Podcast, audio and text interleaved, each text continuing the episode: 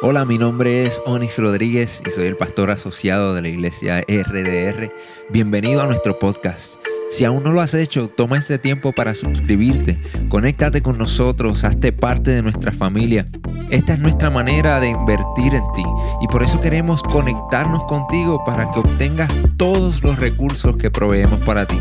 Si ya eres parte de nuestra familia, comparte nuestro contenido con tus amigos.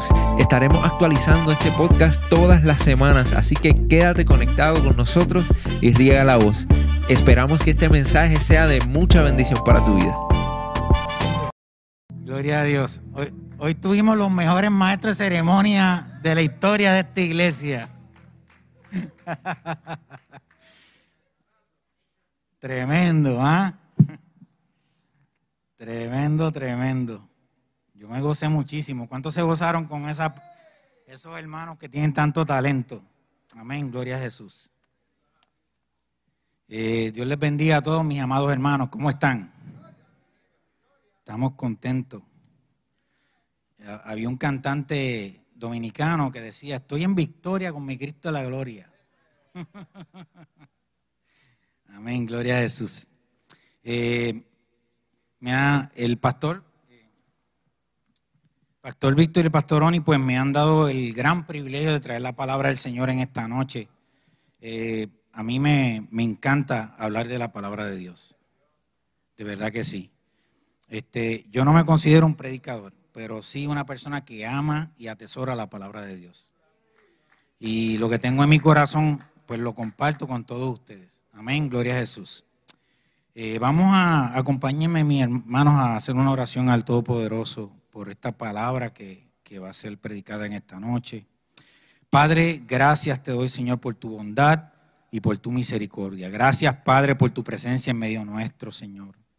Gracias por el privilegio que tú nos das a nosotros de servirte, de poder congregarnos en un edificio tan bonito, Padre amado, y poder todos los hermanos juntos en armonía compartir y adorarte, Señor. Nosotros te pedimos en el nombre de Jesús que tú hables a través de mi mente y de mi corazón. Tú conoces la necesidad de tu pueblo, Padre amado. Conoces mi propia necesidad y la, necesidad de la congregación general y de tu iglesia. Yo te pido en el nombre de Jesús, Señor, que no mires el instrumento y el vaso, pero sí úsame para gloria y honra de tu nombre, porque de esto se trata, Señor, de tu gloria y de tu honra, Señor. Gracias, Padre amado, en el nombre poderoso de Jesús. Amén y amén. Amén. Eh, Recuerdan que el pastor Oni nos estuvo predicando sobre el tema hacia dónde se dirige Jesús. No sé cuántos estuvieron ese domingo, eh, eh, trae una palabra poderosa. y es que eh, yo voy a, esta noche yo les voy a traer la segunda parte de esa palabra. Él me, pidió que si yo podía comunicarles a ustedes este mensaje, porque fíjense que cuando nosotros tomamos la decisión de seguir a Jesús, de ser sus discípulos, muchas veces no estamos conscientes de lo que significa seguir a Jesús y de las implicaciones que conlleva seguir a Jesús. O sea, nosotros recibimos el mensaje de salvación, nosotros damos el paso de fe, nosotros sentimos una emoción tremenda de poder dar nuestro corazón al Señor. Eso, los que pasaron esa experiencia por primera vez saben de lo que estoy hablando, de, que fue una emoción tremenda, fue un entusiasmo. Y, de, ahí, de ahí comenzó a nacer en nosotros eso que llamamos el primer amor y la, y, la experiencia, y esa experiencia nos alimentó almáticamente, ¿sabes? Nos causó mucha alegría, mucho entusiasmo. Sin embargo, la manera en que nosotros vamos a sobrevivir a lo largo de este camino y de este proceso que se llama ser cristiano, no es dependiendo solamente de esa experiencia emocional que nosotros tuvimos durante e-, ese encuentro inicial con Jesucristo. Este, eh, eh, lo único, no, no, no podemos depender solamente de esas experiencias emocionales que a nosotros nos causa tener ese encuentro con Jesús, sino más importante aún que, eso es conocer a Jesús en forma íntima y profunda. ¿Sabe? En, en, este caminar cristiano y en este proceso, esa parte emocional es chévere, es buenísimo, a mí me encanta y yo la disfruto, pero si nosotros no conocemos a Jesús en forma íntima y en una forma profunda, nosotros vamos a ser cristianos débiles. Vamos a ser cristianos que, como, como una, la hojita que se lleva el viento, que para donde el viento sople, para allá nosotros vamos. Cuando hay alegría, estamos alegres. Cuando hay tristeza, estamos tristes. Cuando hay este, un momento difícil, no tenemos las fuerzas para, para poder vencer el momento difícil. Nosotros, para nosotros poder vencer en esta vida y en este proceso que nosotros vivimos, nosotros tenemos que ser imitadores de nuestro Maestro. O sea, no hay de otra. Nosotros tenemos que imitar a Jesús, que es nuestro Maestro. Y para nosotros poder imitar a nuestro Maestro, es muy importante que nosotros nos hagamos unas preguntas. Porque mediante estas preguntas nosotros hacemos un análisis, una introspección y comenzamos a dirigirnos hacia este proceso tan importante que es conocer a nuestro Maestro. Lo primero que tenemos que preguntarnos es cómo piensa Jesús. ¿Cómo actúa Jesús? ¿Cómo actuaba Jesús según la Biblia? ¿Cuál es la meta que tenía Jesús en la tierra y que todavía tiene? ¿Cuál fue el propósito del Maestro cuando vino a la tierra y cuál es el propósito que él tiene actualmente? ¿Cuáles eran y siguen siendo las prioridades del maestro? Si podemos contestarnos estas preguntas y tomarlas como base para crecer en nuestro conocimiento de Él y en nuestra relación con Él, no solo nosotros vamos a estar adquiriendo las herramientas necesarias para vivir una vida victoriosa, sino que también nosotros vamos a estar viviendo una vida agradable a Dios. No sé si me están comprendiendo, amados, pero esta palabra parece sencilla, pero es una palabra poderosa, créanme. ¿Saben qué es lo que pasa? Que a veces nosotros confundimos la definición de lo que es una vida victoriosa. O sea, nosotros confundimos una vida victoriosa con una vida exitosa. ¿Y qué es lo que pasa? Hay mucha gente en el mundo que tiene mucho éxito económico. Pero ¿saben qué? No, el éxito puede ser igual a prosperidad material. Pero esa prosperidad y ese éxito, eso es pasajero. Porque aunque la persona muera siendo exitoso económicamente, el día que murió, murió su éxito con él. Sin embargo, cuando nosotros vivimos una vida victoriosa, eso equivale a que nosotros somos plenos, somos completos, estamos completos. Que nuestra vida va a ser una vida victoriosa que no solamente se va a limitar a este pedacito de vida de 100 años, de 80 años que vivamos en la tierra, sino que eso van a tener connotaciones eternas. ¿Qué es una vida victoriosa? Una vida victoriosa es la paz que sobrepasa todo entendimiento. ¿Qué es una vida victoriosa? Es tener fortaleza aún en medio de la dificultad que una vida victoriosa es que nosotros celebremos la victoria aunque hayamos perdido una batalla. Y, cuando el pastor Oni nos predicó sobre cómo, sobre cómo para Jesús era prioridad rescatar al perdido, él a nosotros nos dejó eh, bien claro lo que era la gran comisión de continuar con el propósito que Jesús mismo tenía de rescatar al perdido. O sea, fue algo que él dejó meridianamente claro en su mensaje que es prioridad para Dios que nosotros trabajemos como iglesia para rescatar al perdido y que imitemos al maestro en ese propósito. Pero hay otro tema que también era y sigue siendo prioridad para Jesús. Y hermano, lo que, lo que el Señor me puso en mi mente y en mi corazón es caviar a ese nivel. ¿Saben qué? La prioridad de Jesús también es traer sanidad de cuerpo, alma y espíritu a las personas heridas y a los necesitados. Y parece sencillo, mis amados, pero ustedes van a ver cuán poderoso es esto. Y yo quiero llevarlo a Lucas 4, del 18 al 19, donde la palabra de Dios dice de esta manera, el Espíritu del Señor está sobre mí, por cuanto me ha ungido para anunciar buenas nuevas a los pobres, me ha enviado a proclamar libertad a los cautivos y a dar vista a los ciegos a poner en libertad a los oprimidos y a pregonar el año del favor del Señor. Qué palabra hermosa, amado. Y es que después que Jesucristo pasó sus tentaciones en el desierto y cuando está comenzando su ministerio, Jesucristo se, fue al Sanedrín, perdón, se fue a la sinagoga y, y en ese día él agarró la escritura y comenzó a leer y a explicarles a ellos esto que decía Isaías, porque esa misma lectura aparece en Isaías, esto que decía Isaías, él estableció bien claro, él estableció sin lugar a dudas que eso se refería a él mismo. Eso se refería él mismo a él. En el comienzo de su ministerio, en el comienzo de su ministerio, él dijo claramente, él dijo, esta escritura, esta escritura en el día de hoy se ha hecho un hecho, se ha cumplido ante sus ojos. Eso fue en el verso 20.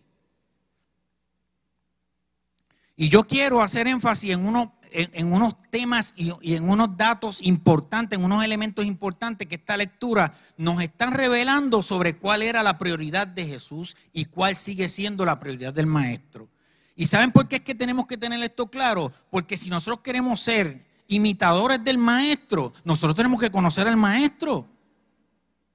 ¿Cuál es su prioridad? Porque la prioridad de nuestro Maestro debe ser nuestra prioridad también.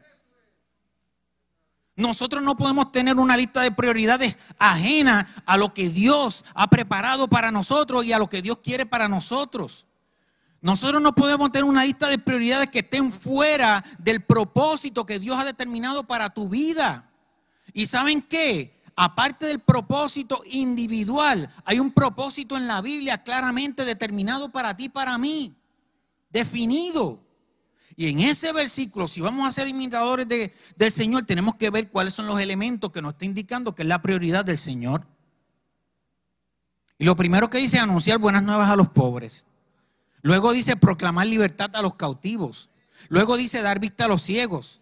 Luego dice libertad a los oprimidos, a los oprimidos. Y luego dice, pregonar el año agradable del Señor, año del favor, el año del jubileo también en muchas, en muchas eh, versiones lo dice de esa manera. Y yo quiero hacer énfasis en palabras claves que esto dice. Estas palabras claves son importantísimas y ustedes van a ver por qué. La primera es anunciar, luego dice proclamar, luego dice dar, luego dice libertar, luego dice pregonar. ¿Y saben por qué son importantes? Porque todas son acciones o actos que implican despojarnos, entregar e impartir algo de nosotros. Mírenlo bien, voy a repetir esas acciones. Anunciar, proclamar, dar, libertar, pregonar. Todas son acciones o actos que tienen que ver con que nosotros tenemos que dar algo. Tenemos que sacar algo de nosotros para entregarlo a otra persona. Nosotros damos, nosotros nos despojamos, nosotros entregamos, nosotros impartimos por tres, una de tres razones. Nosotros podemos dar porque se nos obligó. Eso sucede. Que, ah, ok, tengo que hacer esto porque estoy obligado a hacerlo. Ok, tengo que dar esto porque estoy obligado a hacerlo. Pero en esta ocasión, la impartición y el dar tienen, unas palabras mucho más poderosas que la obligación. Y es que nosotros damos, nos despojamos o entregamos por amor y por obediencia. No podemos amar a Dios si no le obedecemos. Y cuando hacemos el acto de obediencia a Dios, estamos amando a Dios. Miren que esas palabras van una tomada de la mano de la otra. Y vamos a desglosar estos, estos actos eh, de, impartición que la misma, el mismo Jesús está mencionando como que son su prioridad. Vamos a mencionar el primero, anunciar buenas nuevas a los pobres. Y es que la palabra pobres, en, eh, fíjense bien, vamos a tener esto primero bien definido. La palabra pobres en griego es optitojos, ¿ok? ¿Y qué era lo que significaba literalmente? Significaba desamparado, por diosero, mendigo, pero no solamente un hecho aislado, sino que era de conocimiento público. O sea, porque habían personas que eran mendigos por pero no, no públicamente se mostraban de esa manera. Era, en, esta, en este caso que se está usando la palabra pobre aquí en la Biblia, se está haciendo referencia a eso, de que era de conocimiento de todo el mundo que eran pobres. O sea que había una manifestación pública de su pobreza. ¿Y qué es lo que nos dice? Anunciar buenas nuevas a los pobres, a esas personas que nosotros sabemos y conocemos que están necesitados. Y hay, diferentes tipos de, pobreza. La, definición de, la palabra pobreza es escasez o carencia de lo necesario para subsistir. Escasez, escasez o carencia de lo necesario para subsistir. Pero puede existir una pobreza material, que esa es la más común entre nosotros, que es la escasez de recursos materiales para nosotros poder subsistir en la vida. Pero también hay una pobreza emocional una pobreza, una pobreza emocional, que, ¿qué es lo que implica? Es debilidad de los recursos emocionales. O sea, son personas con baja autoestima, son personas depresivos, son personas que están oprimidos mentalmente y emocionalmente. Ese tipo de pobreza existe. Luego está, hay una pobreza más, más fuerte todavía. Y es la pobreza del espíritu. Y es, pero esta pobreza tiene una connotación muy poderosa y positiva dentro de la Biblia y vamos a ver cómo. Este tipo de pobreza es la misma que menciona Mateo 5.3, cuando dice bienaventurado, cuando el mismo Jesús dijo bienaventurados los pobres en espíritu, porque de ellos es el reino de los cielos. Y, ahí, cuando dice bienaventurados los pobres, también se está refiriendo a, a la persona como lo habíamos mencionado anteriormente, que públicamente es de conocimiento público, esa persona es pobre. ¿Sabe? Está hablando cuando una persona que reconoce su total carencia y su total dependencia de Dios para que su espíritu pueda subsistir, ese es un pobre de espíritu. Y en ese caso, nosotros tenemos que ser pobres de espíritu, porque somos bienaventurados. Nosotros tenemos que entender que por nosotros mismos, espiritualmente hablando, no podemos hacer nada. Nosotros dependemos del Padre amado que nos cuida y nos guarda y a nosotros sube nuestra autoestima espiritual dándonos el Espíritu Santo en nosotros.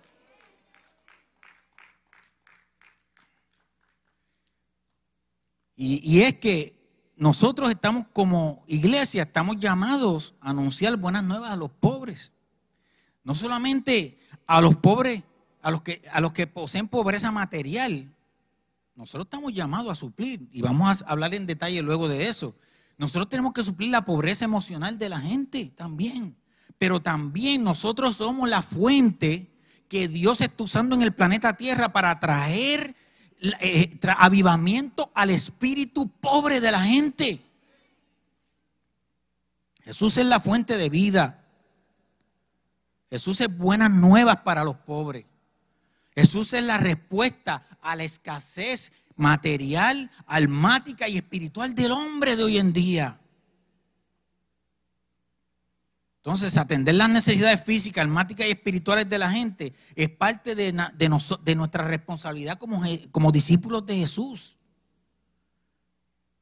Y es que nosotros tenemos que entender esto y lo, hemos mencionado muchas veces. Yo he escuchado al mismo pastor Víctor predicar de aquí, que nosotros somos la representación física de Cristo en la tierra. Somos la representación física de Dios en la tierra.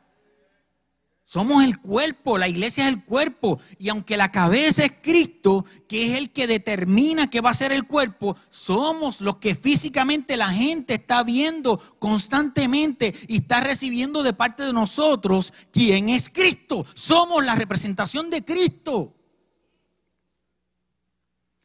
Evangelizar, ¿saben qué, mis amados? No es solamente hablarle a la gente de Jesús como alternativa a sus problemas. Si eso es importante pero sino también esa es la respuesta al problema de la gente, para que la gente vea una representación palpable de la obra de Cristo, una representación física de Jesucristo en la tierra. Y eso es a través de ti, es a través de mí, a través de su iglesia, del cuerpo de Cristo. La fe tiene que mostrarse a través de tus obras para que sea viva. La Biblia lo dice, la fe sin obras es muerta podemos proclamar, la fe, podemos hablar la fe, pero si no hay una muestra que sea una obra de que esa fe existe, es muerta tu fe. Segunda, la segunda frase que, que dijo Jesús como su prioridad es proclamar libertad a los cautivos. Y los cautivos es una palabra muy fuerte porque habla de esclavitud, habla de los presos, habla de los atados, de los encadenados.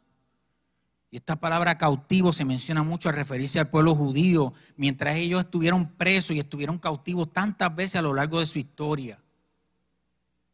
Ellos fueron despojados de su libertad, de su autonomía, no tenían ningún tipo de derecho. Esos son los cautivos. Y así, mis amados, está nuestra, nuestra sociedad hoy en día. Nuestra sociedad está atada al pecado.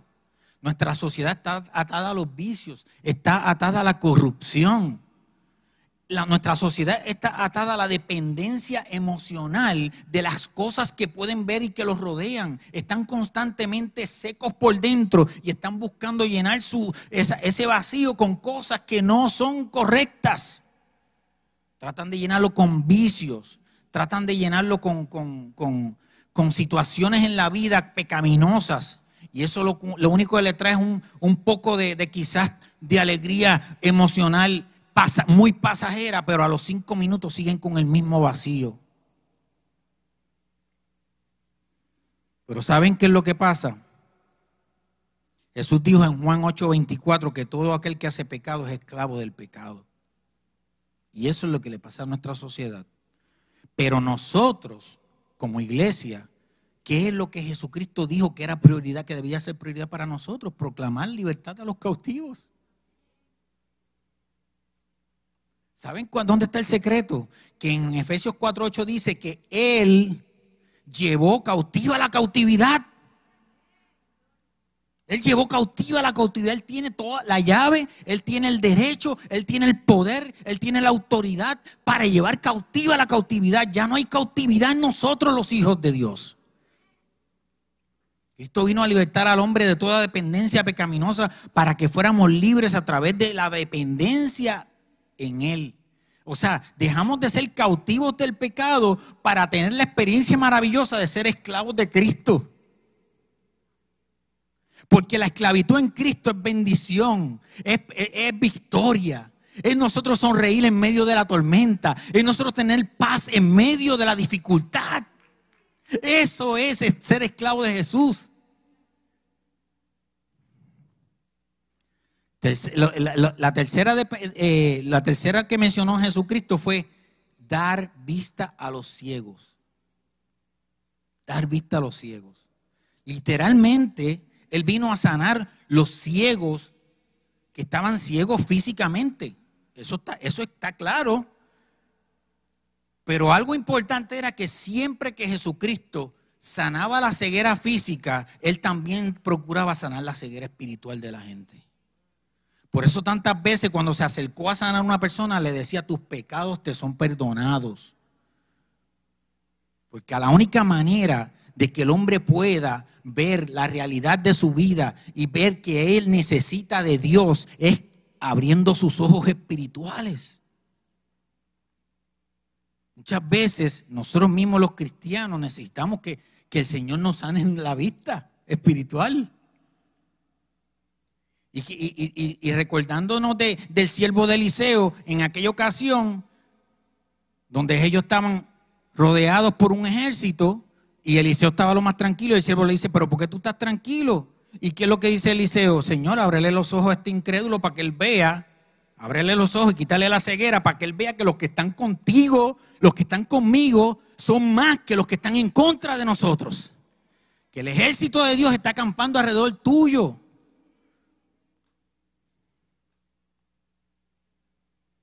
El mismo dijo Jesús, dijo, yo soy la luz del mundo. Él es la luz del mundo. Él es el que trae la visión al mundo. Que trae libertad. Lo próximo que dijo fue libertar a los oprimidos. Los oprimidos en nuestra sociedad actual no solamente se limita a personas que están siendo oprimidas por el pecado y por una condición de abandono espiritual también se refiere a aquellos que están siendo víctimas de injusticia, del libertinaje y de la inmoralidad social. Eso también son oprimidos. Y nosotros como iglesia, nosotros tenemos que levantar la voz. Nosotros no, tenemos que, que, brindarles amor, brindarles cariño, brindarle la palabra de Dios, brindarle esperanza a esa gente. ¿Para qué? Para que ellos entiendan que en Cristo van a tener su libertad. Que la opresión del pecado, ellos van a salir de esa opresión cuando ellos entreguen su vida a Jesús. Pero no solamente eso. Hay un, hay un grupo de personas que están siendo oprimidos dentro de la sociedad por injusticias sociales, que están siendo oprimidos por un ataque que está ocurriendo contra la moral, la moralidad. Y nosotros como iglesia tenemos que levantar la voz también ante esa situación, no nos podemos quedar callados. Nosotros tenemos que decirle al mundo que Jesucristo es la alternativa para salir de los vicios y de sus carencias. Él llena sus carencias. Tenemos que levantar nuestra voz ante todo aquel que quiere imponer leyes, que buscan establecer una agenda inmoral en nuestra sociedad y en nuestro país. Hermanos, y voy a ser enfático en esto. Tenemos que levantarnos en contra de esa gente. Porque nosotros somos representantes de Dios en la tierra. Y no podemos permitir que el enemigo de las almas tome posesión de lo que nos pertenece. Un país como Puerto Rico, como la nación norteamericana, que han sido países fundamentados en la palabra de Dios, en los principios bíblicos. Y nosotros mientras nos mantengamos callados y nuestra boca cerrada, el enemigo sigue ganando terreno. Porque esa gente que son minorías, ellos tienen la boca bien grande y hablan mucho y están unidos. Nosotros no podemos seguir ocultándonos como, como, como, como cuando ponen una luz, como dice la Biblia, debajo de un, de un Talmud. No podemos seguir ocultando nuestra luz. Nosotros somos la luz del mundo porque Cristo muere en nosotros, el Espíritu Santo en nosotros y la luz revela, muestra y expone las grietas y las imperfecciones en las cosas. Cuando, cuando está apagada la luz, usted no ve las imperfecciones. Pero cuando la luz se muestra, aparecen las imperfecciones y se revela lo que está mal. Nosotros tenemos que ser la luz del mundo. El Salmo 145, 14 dice, el Señor sostiene a todos los que caen y levanta a los, oprimidos. No hay caída no hay opresión que pueda contra nuestro Señor. Y, por quinto, el quinto, la quinta frase que dijo Jesús fue la siguiente, para pregonar el año agradable del Señor, el año del favor, el año del jubileo. ¿Y qué era el año agradable del Señor, el año del jubileo? Y voy a explicar rápidamente esto. Cuando Dios creó la nación de Israel, Él estableció lo que llamaban el año del jubileo. Y el año del jubileo, que, también se le llamaba el año del favor de Dios, era un año donde toda la deuda, era, era un año, se celebraba cada 50 años.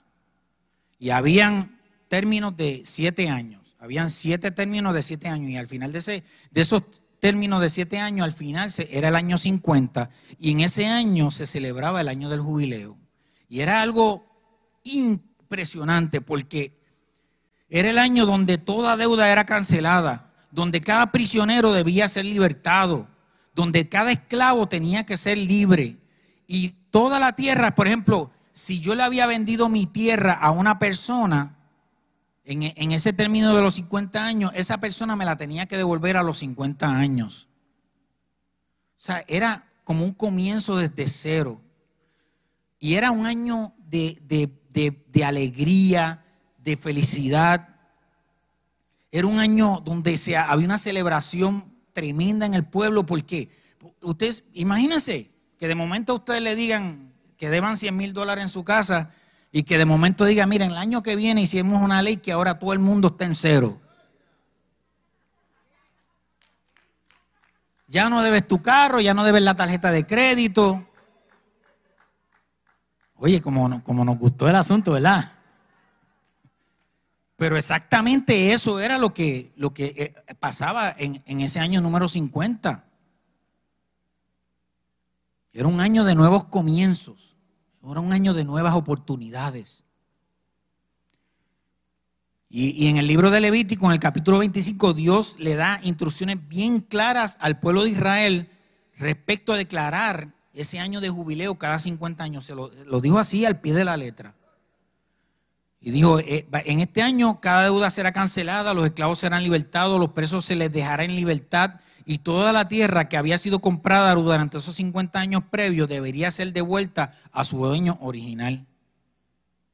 Y era tan importante este mandato de parte de Dios, este mandato que Dios había dado, que Israel fue sometido al yugo babilónico porque no obedecieron esa ley. Así es. ¿Sabe? Para Dios el nuevo comienzo, el empezar de cero era importante. Porque esa ley era el prototipo de lo que iba a venir luego. ¿Quién era Jesucristo? De lo que representaba Jesucristo, que era la liberación, el perdón de nuestros pecados. Era un prototipo perfecto del propósito de Jesús. Era un, un, prototipo perfecto de lo que iba a representar la figura de Jesucristo en la tierra, el Mesías. Y yo les digo una, cosa a ustedes en esta noche, mis amados. Hay buenas noticias para nosotros. Nuestra deuda fue pagada. Y no estoy hablando de la casa, no estoy hablando del carro, estoy hablando de una deuda que te iba a arrastrar eternamente. Porque quizá la deuda de la casa la tienes por 30 años, 35 años, no sé cuánto. Pero tu deuda del pecado que arrastra te iba a arrastrar eternamente. Esa deuda la iba a llevar eternamente. Pero Jesucristo te dijo, he venido para que celebres el año del jubileo. He venido para que celebres el año agradable del Señor. He venido a pagar tu deuda. Jesús pagó nuestra deuda, Él pagó nuestra libertad. Él nos ha dado un nuevo comienzo de vida. Pero tenemos que como iglesia transmitir este mensaje libertador. No podemos quedarnos con este mensaje para nosotros. Eso es egoísmo. Tenemos que ser empapados con los necesitados. Tenemos que sentir empatía por los necesitados. Tenemos que sentir empatía por los heridos. Tenemos que ser agentes de cambio ante la sociedad. Tenemos que ser portadores del mensaje de buenas noticias.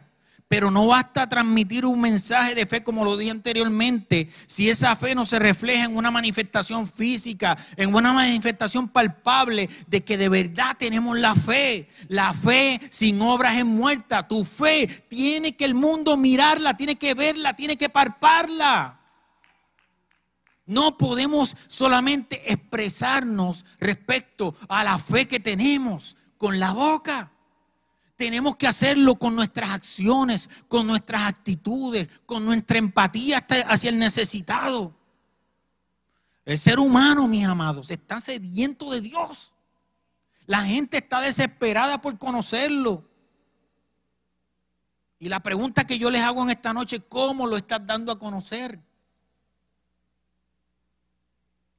¿Cuánta empatía tienes tú con, la, con, la, con tu vecino cuando tiene una necesidad?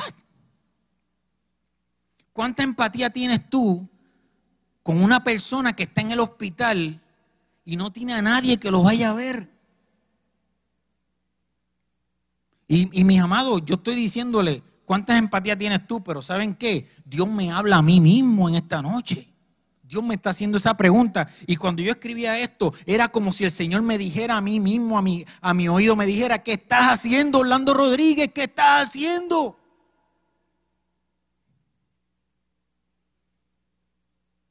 Y nosotros, esto yo lo he mencionado en muchas ocasiones, miren lo que dice Santiago 1.27, la religión pura y verdadera a los ojos del Padre consiste en ocuparse de los huérfanos y de las viudas en sus aflicciones y no dejar que el mundo te corrompa.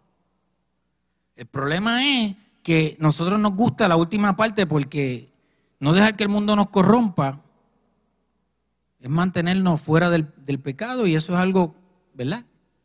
Que uno puede bregar. Pero cuán difícil se nos hace a nosotros ocuparnos de las viudas y la necesidad de los huérfanos. Y yo le doy gracias a Dios por esta iglesia donde Dios me ha plantado. Que nosotros tenemos obras en Perú, nosotros tenemos obras en Ecuador, en Santo Domingo. Que nosotros nos preocupamos por el necesitado. Hemos, hemos, hemos hecho tantas y tantas cosas tremendas, pero ¿saben qué, mis amados? No podemos encargar de eso a unos cuantos. Tenemos que como iglesia trabajar juntos, unidos en un mismo propósito, en un mismo pensamiento, para que el Evangelio sea predicado a toda criatura. No solamente diciéndole Cristo te ama, tenemos que demostrarle el amor de Dios con, las, con los hechos y con los actos. Nosotros tenemos que ser una mano que transforme la vida y la realidad del necesitado. Tenemos que ser empáticos con el dolor y el sufrimiento de los seres humanos. Jesucristo dijo en Juan 13, 15, y con esto voy a cerrar. Les di mi ejemplo para que lo sigan. Les di mi ejemplo para que, para, que lo hagan. Imítame. Tú quieres ser mi discípulo. La linda, voy a ser mi discípulo solamente leyendo tus cosas, pero no practicándolas. Pero miren lo que dice luego, hagan a los demás lo mismo que yo he hecho con ustedes.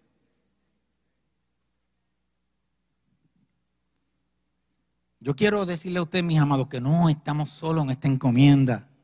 Estamos con el Espíritu Santo. El mismo Jesucristo dijo a principio de, de, la lectura que yo había leído de Lucas, a principio de Lucas 4 dijo, el Espíritu del Señor está sobre mí por cuanto me ha ungido eso es bien importante que lo entendamos. No estamos solos. No es que vamos a pasar un esfuerzo y no vamos a tener el apoyo de Dios. El Espíritu Santo está sobre ti. Y el Espíritu Santo te ha ungido. Estás ungido. Tienes un propósito. Hay una intención de Dios. Solo lo único que tienes que hacer es dar el paso de fe para que esa fe que tú tienes se muestre y sea luz en medio de las tinieblas. Gloria a Jesús. Yo quiero orar por ustedes, mis amados. Quiero orar por ustedes en esta noche. Y, yo quiero decirle a ustedes que hoy es una noche de compromiso. Hoy es una noche de que nuestra fe sea una fe que se refleja a través de nuestras obras. Oye, oye, y fíjense, mis amados, yo no estoy hablando de salvación en esta noche. Yo estoy hablando de agradecimiento. Yo estoy hablando de que si tú de verdad amas a Dios, como, como decía un amigo mío, deja que se te note. Deja que se te note.